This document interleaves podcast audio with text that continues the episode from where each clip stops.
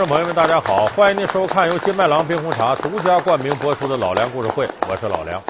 我们今天这期节目啊，给大伙说说影视剧里一类非常常见的角色——记者。我们生活当中呢，每天你看报啊、看电视啊，或者打开网站呢，你肯定离不开记者给你提供的各种各样的报道。有的人愿意看娱乐报道，有的人愿意看体育，有的人愿意看时政。那么影视剧里的记者形象大致有那么几类。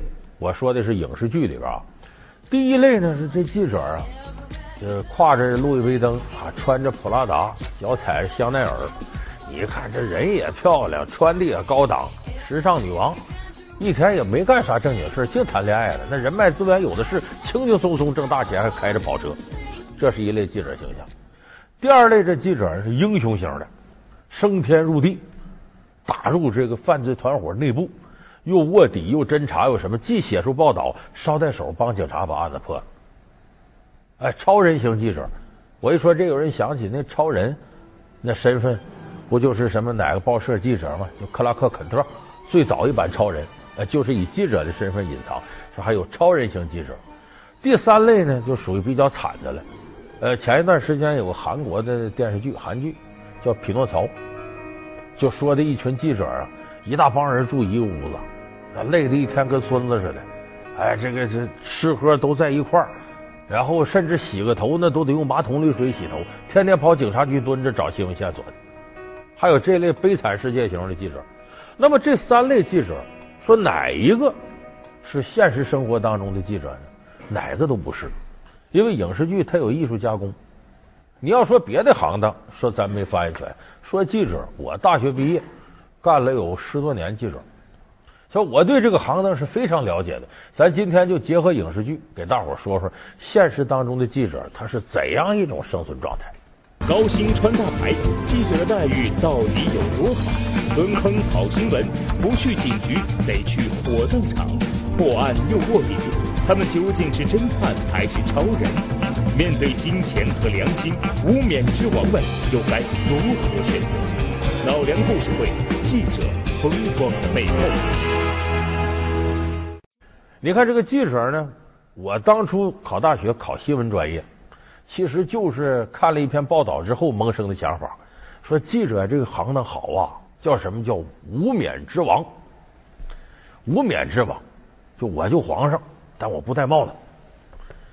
所以当初一听这个，就觉得这记者神圣啊，又如何什么的，稀里糊涂就去考去了。而影视剧里边就顺着“无冕之王”这四个字呢。很多时候是美化了记者形象，把他的工作环境啊写的诗情画意的。你像这个两千零六年有个电视剧叫《美女也愁嫁》，这个主演是陈好，漂亮啊，她演个女记者。这女记者牛到什么程度呢？整天不用考虑工作，身边一堆帅哥追她。她最发愁的事是什么呢？我嫁给谁呢？啊，都对我这么好，这也高富帅，那也高富帅。啊，这家有别墅，那家还拆飞机呢，天天琢磨这事儿。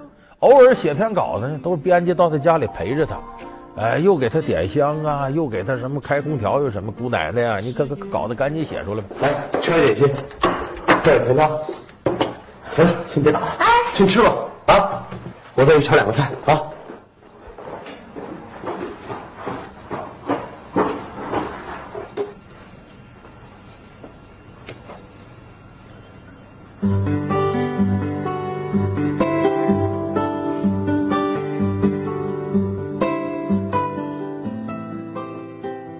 这种工作方式态度，零六年的时候，剧里写的一年年薪五十万，结果这个戏演出之后播出以后呢，很多记者炸锅了，说净胡说八道啊！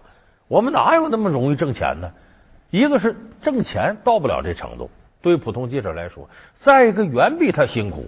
你就说挣钱，咱们现在按照这个我在北京生活，北京、上海、广州一线城市，记者能挣多少钱呢？咱比方说，报社记者、电视台记者，他当然这个数字上下有波动。大致呢，一个成熟的记者，一年的年薪能拿到十万上下。就说一个月呢，说挣个七八千块钱是很正常。好一点记者呢，能够过万，年底有点年终奖，这是很成熟的记者。还得说电视台好的报社，有的一般的报社或者什么其他的地方，那可能那记者一月四五千块钱、五六千块钱有的是。刚毕业的三千块钱就可以了。这我说的啊，北上广一线城市，这不是二线城市、三线城市。就这记者收入远没有电视剧里写那个一下挣那么多。当然有没有挣那么多记者？你有，那都大牌的、资深的、有新闻资源的。所以这是一个挣钱没那么多。再一个工作辛苦程度，那个美女也抽家里陈好那种工作状态，那是纯属扯淡。现实当中记者没有一个是那样的。就是真正的很多记者，他也一定很辛苦。你要说工作辛苦，哪部影视剧还基本反映出点？咱们看过陈凯歌有个电影叫《搜索》，里边姚晨演个女记者叫陈若曦，电视台的女记者，整天就想着写稿子、编片子，忙的晕头转向。你在那桌子永远乱七八糟，经常一盒方便面泡好了搁那，扒了两口，一会儿想起来再吃两口，最后把身边细心呵护她的男朋友都给弄跑了，跟别人跑了。这么说你？不光他爱上你，你你也爱上他了。对不起，做一个女人我好失败。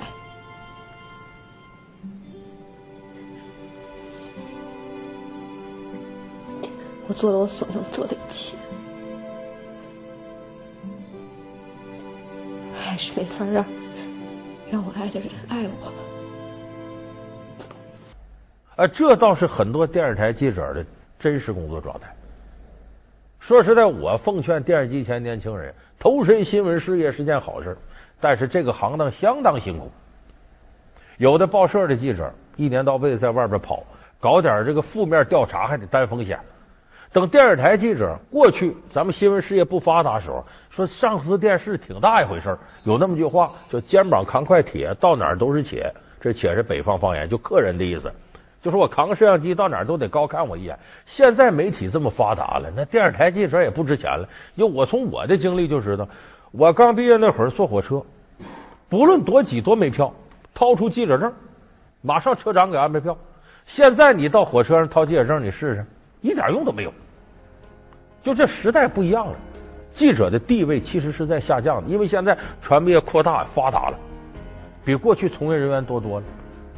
所以电视台很多记者呢，起早贪黑，经常熬夜，生活作息完全混乱，经常辛辛苦苦做好片子被领导还毙了，那日子不好过。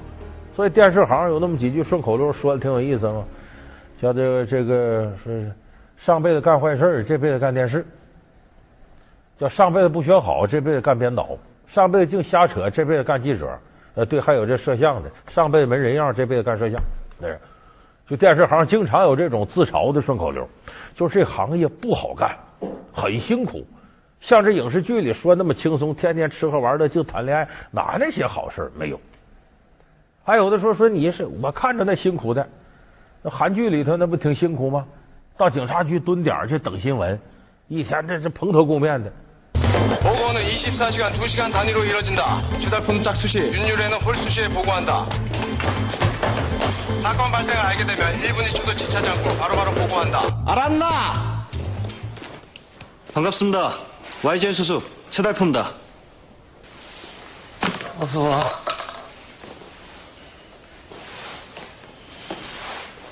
마을이는 처음이지? 说这是不是真的呢？这更是胡扯。记者是不可能跑到警察局去蹲点看新闻，为什么？这个警察办案，他在没有最后公布结果之前是要高度保密的。你要记者，不用说记者，任何一个外人跟着瞎掺和泄密怎么办？犯罪分子事先知道怎么办？打草惊蛇怎么办？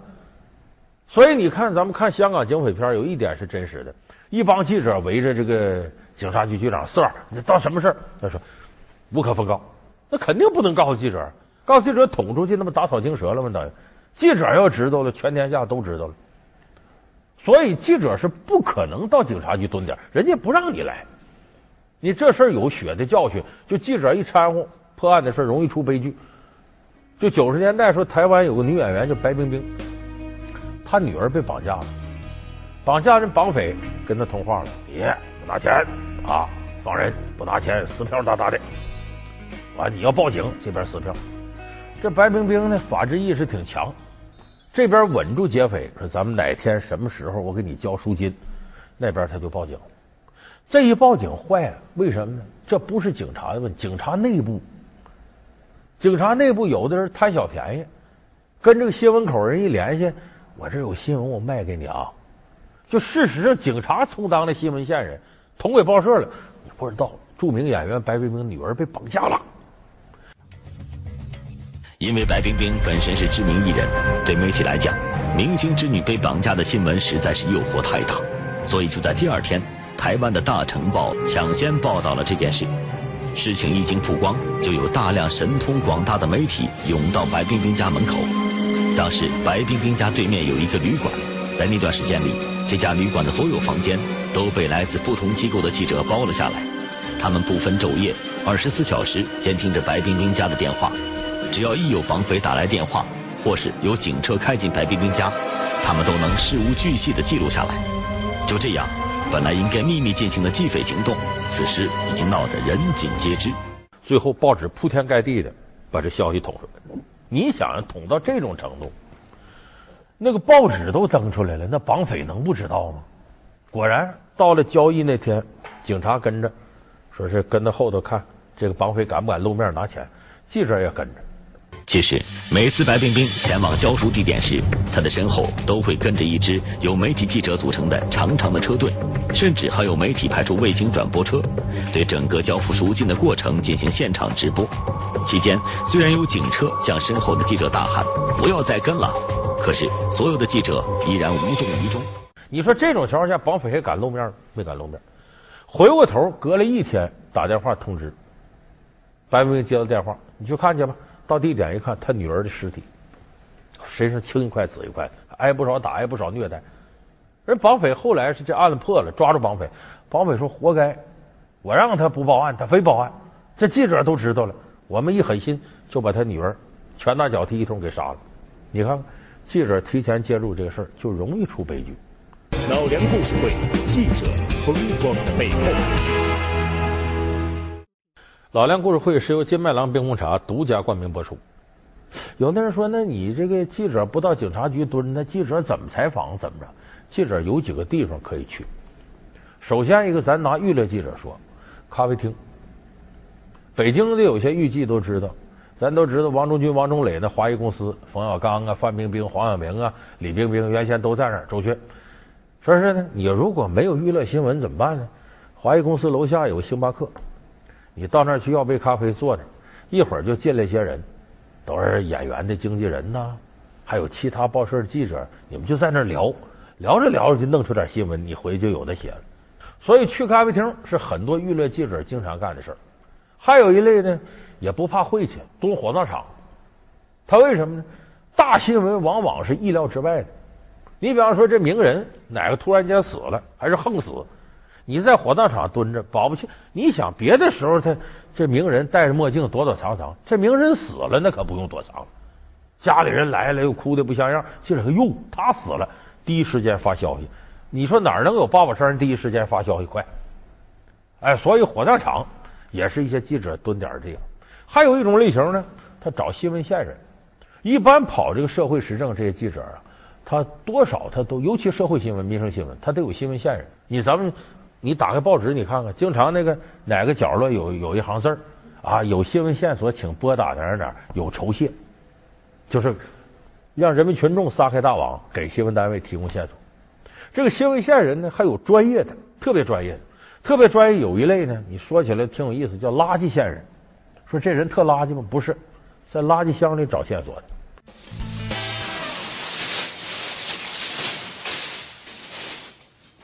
강력계 쓰레기통에서 나온 파쇄지들이다. 이걸 다 맞춰서 기사거리가 있는지 찾는다. 알았나? 네? 네? 아, 아, 좀 있으면 퇴근 시간인데 이걸 어느 세월에 다... 다 할 수 있습니다. 다 맞추기 전까지 퇴근은 없다. 알았나? 네.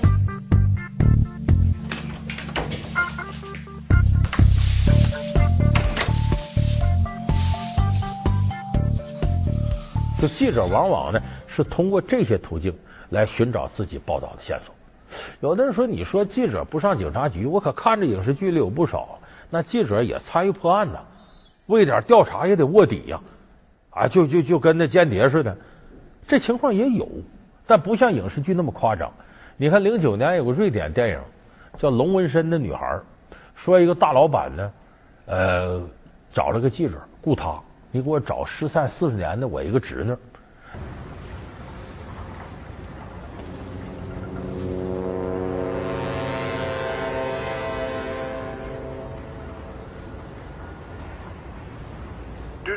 att det var en fotograf på Hederstads-Kuriren som fotade Barnens dagtåget. Ja, både Barnens dagtåget och olyckan.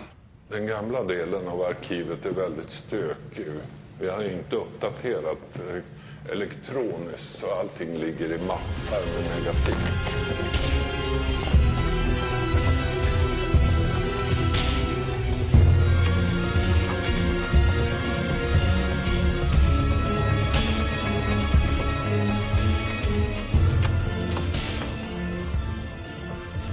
“这记者为了找这个女孩啊，当然也不是女孩了，四十年前嘛都这个跟黑客打交道，跟黑社会打交道，跟杀手打交道，历经千难万险啊，血雨腥风，最后把人找着了。说现实当中有没有这事呢？胡说八道！记者能干这还要警察干嘛？你要能像福尔摩斯那样，那你那你就不干记者了。所以真实世界里头是没有记者去当间谍卧底这种事儿给警察破案的，倒是社会调查记者经常干这样的事儿，但是和你影视剧里看到的不一样。我举个例子啊，咱们当年有个黑砖窑的事儿，就是雇这个智障工人，哎，这这人残疾智障，然后把他弄来呢，没日没夜干活，说白了吃喝连牲口都不如，这是地道的违法犯罪。河南台有个记者叫崔松旺，他听说这事儿了，但是他抓不着证据，也看不着，他怎么办呢？这人真下本，把自己打扮成一个智障流浪汉。哎，打扮成一个智障，在火车站呢捡垃圾，在那吃，蓬头垢面的。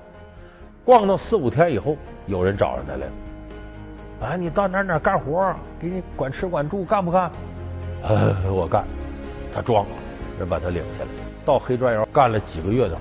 这几个月你想，遭受那个虐待，要我说这个记者很了不起呢。最后找个机会，他已经把所有的情况来龙去脉都摸清楚了，然后找个机会假装喝水跑了。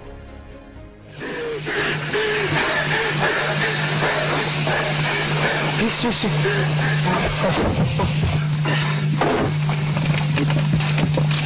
走走走走，赶紧走，跟，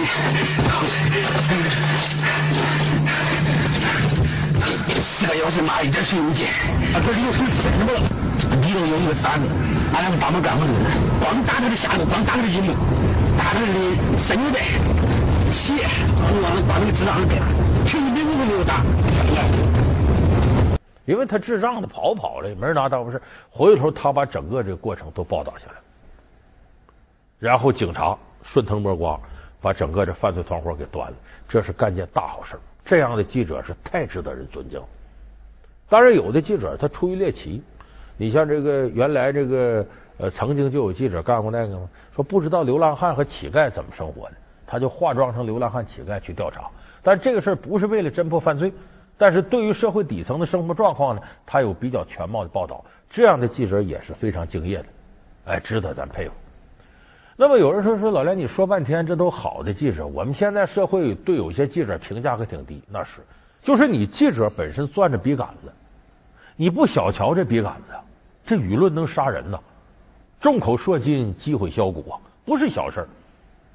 你这笔杆子往左一些，往右一些，你要昧着良心。社会舆论风向一转，舆论能杀人。你看我前面说那一四年那个韩剧《匹诺曹》里边有那么一个消防队长带着这个消防队员救火，结果这工厂发生爆炸，消防队员都死了。这个事什么原因呢？是这个工厂隐瞒了他一些生产事实，没告诉消防队那有爆炸物。结果这个记者呢，这记者叫叫什么宋车玉，我记那个角色。接了这个工厂给的好处，写文章怎么写的呢？没提工厂隐瞒这事实， 说啥呢？消防队长刚愎自用啊，根本不了解火场的地形，为了立功盲目指挥消防队员往那去，结果都给炸死了。 왜 무리한 진압작전을 명령한 걸까요? 혹시 평소 진급에 관심이 아버지 그럴 뿐이 아니에요. 아버지 과실이 없다고 주장하는 건가요?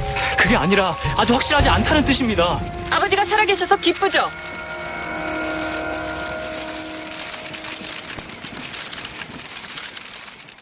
他为啥敢这么写？一个收好处昧着良心，再一个队员全死了，死无对证。结果弄得社会舆论呢，对消防队长这一家压力老大了。最后，消防队长这个妻子已经是寡妇，抱着小儿子跳河死了。你说这舆论杀人到什么程度？韩娘啊，俩爸爸哪都不见。